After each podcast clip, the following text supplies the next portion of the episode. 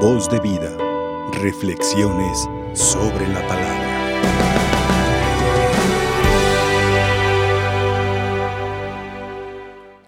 El Evangelio nos presenta cómo el anuncio del reino de los cielos va generando conflicto y un conflicto que va en aumento, un conflicto con los líderes religiosos, con los escribas, con los fariseos, con los maestros de la ley, con los doctores de la ley, un conflicto que va en aumento con la autoridad romana, con Herodes. Entonces, el anuncio del reino de Dios genera conflicto. El Evangelio nos dice que Jesús toma la determinación de seguir adelante con su misión.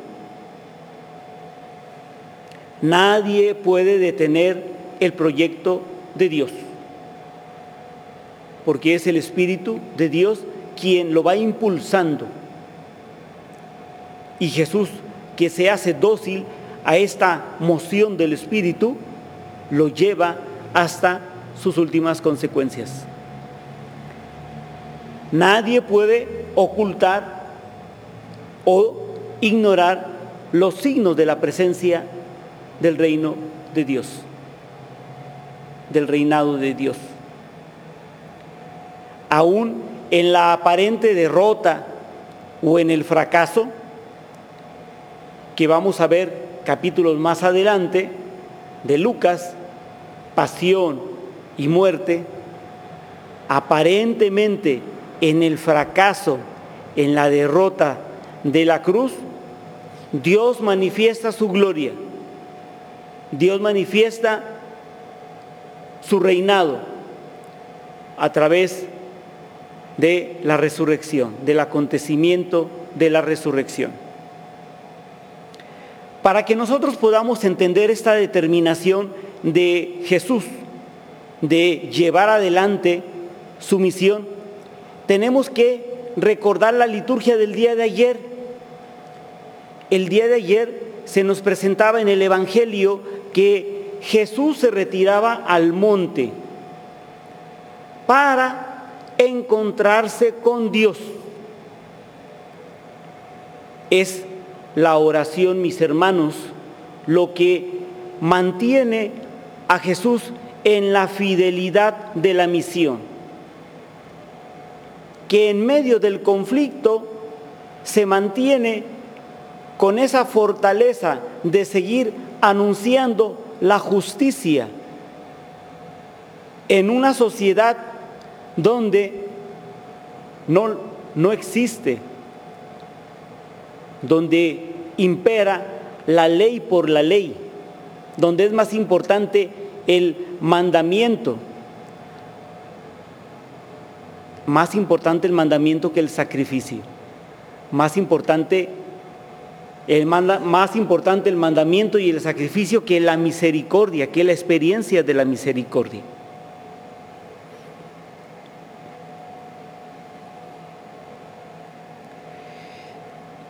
Jesús nos enseña que el encuentro con Dios nos llena de tal manera que toca nuestras vidas. Se aproxima de nosotros para sanarnos, para curarnos. El profeta Isaías dice, Dios se deja encontrar por aquellos que lo buscan con sincero corazón. Entonces, todo aquel que sale en búsqueda de Dios a través de la oración, por la oración, lo va a encontrar, lo va a tocar y va a sanar. Y lo va a sanar de una manera integral. Esto quiere decir que no solamente el cuerpo, sino también el espíritu, también su mente. Pero es necesario ponernos en movimiento, que es a lo que nos invita la carta a los Efesios. La carta a los Efesios nos invita a que nos pongamos en búsqueda de la fortaleza del Señor y que utilicemos sus herramientas, sus armas que nos pone a, nuestro alcance. Y es su palabra con la cual estamos llamados a orar, a orar con constancia, a orar con determinación. Y en esta oración constante podemos recurrir a aquel ejemplo de, de Abraham,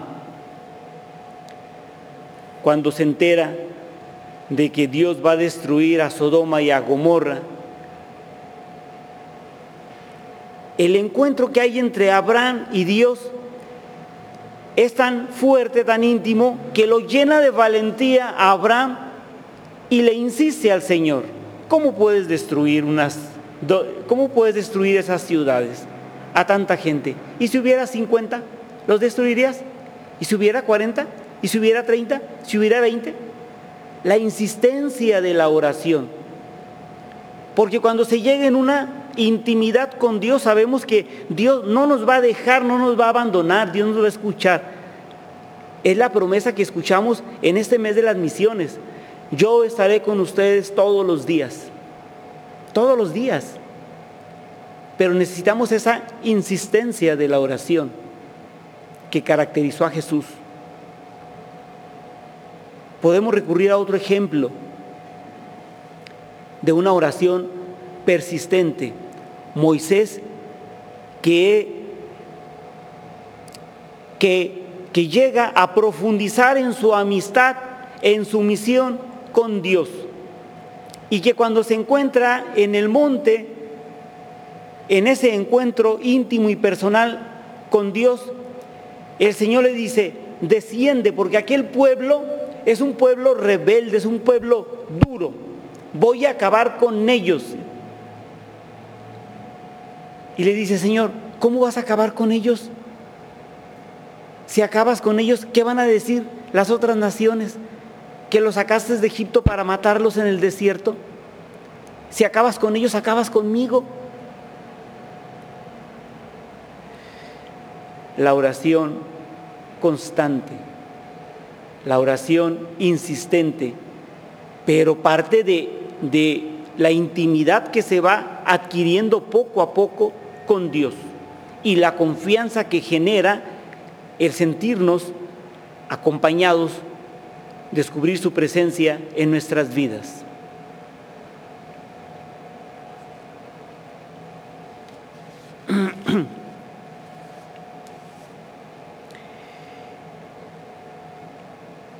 Estamos llamados también a que a través de la oración nosotros veamos con los ojos de Dios. Que veamos con los ojos de Jesús. Que Jesús no tenía excepción de personas y estaba en aquellos momentos importantes del desenvolvimiento humano. Podía estar en una boda ahí inicia su ministerio, según Juan, ¿sí? En las bodas de Cana. Podía estar comiendo, visitando la casa de, Saqueo, con Nicodemo, ¿sí? La casa de Marta y María, sin importar que hubiera gente que no fuera creyente.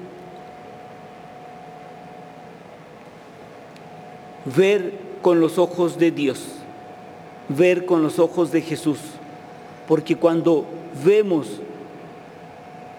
con los ojos de Dios, con los ojos de Jesús, entonces vamos a descubrir la misión, vamos, a descubrir dónde se necesita una palabra de aliento, una palabra de fortaleza, más ahorita en este tiempo que estamos viviendo de pandemia donde hay hogares enlutados, donde hay hogares angustiados por esta enfermedad y por muchas más.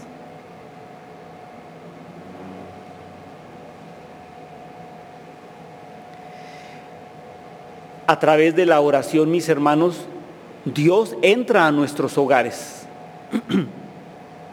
y nos, enseña a descubrir su presencia amorosa. Pero tenemos que encontrarnos con Él no solamente de manera personal, sino también de manera familiar. Porque el primer encuentro que tiene Dios es con la familia, mis hermanos. Es con, con la pareja, es con el matrimonio. Recurran ustedes al Génesis y así lo van a encontrar. Dice que cuando caía la tarde, con la brisa de la tarde, salía Dios por el jardín para platicar con Adán y con Eva. Estamos llamados a orar, mis hermanos, en comunidad familiar, como iglesia doméstica. Dios sale a nuestro encuentro, pero el pecado nos aparta de ese encuentro, que es lo que acontece en el relato de la creación. Entonces, orar en familia para que descubramos la presencia amorosa de Dios, quien nos llama, quien nos llama para encontrarnos nuevamente con Él, quien no nos deja independientemente de nuestros errores, siempre nos está llamando y siempre sale a nuestro encuentro. A través de la oración, cuando nosotros oramos también descubrimos que el Espíritu de Dios anima nuestros hogares. Mis hermanos, la invitación es a orar, a orar para llevar adelante nuestra misión, la misión que cada uno ha recibido como padre de familia, como esposo, como esposa, como hijo, como estudiante.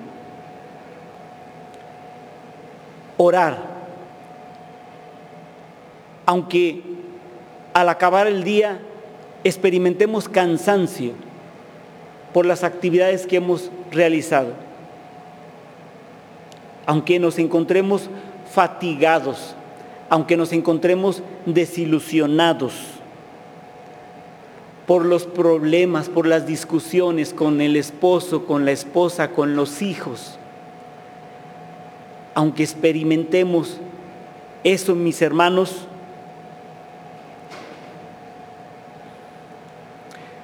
no nos demos por vencidos.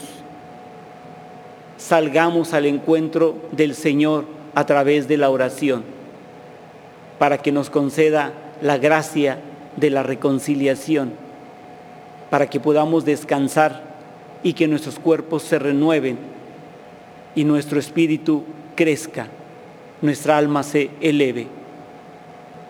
No darse por vencidos, dejarse encontrar por el Señor, aprender a estar con Él, que no tiene prisa, no tiene prisa por despacharnos, que es paciente para escucharnos, aprender a estar con el Señor. Si te quedas dormido, no te angusties. Dios te comprende. Dios vela tus sueños. Dios sabe tus necesidades. Lo importante es que lo busques con sincero corazón y que le platiques cómo te fue en el día tomemos la determinación como Jesús, mis hermanos, de llevar adelante la misión que se nos ha encomendado, fortalecidos por la oración. En el nombre del Padre, del Hijo y del Espíritu Santo. Amén. Voz de vida. Reflexiones sobre la palabra.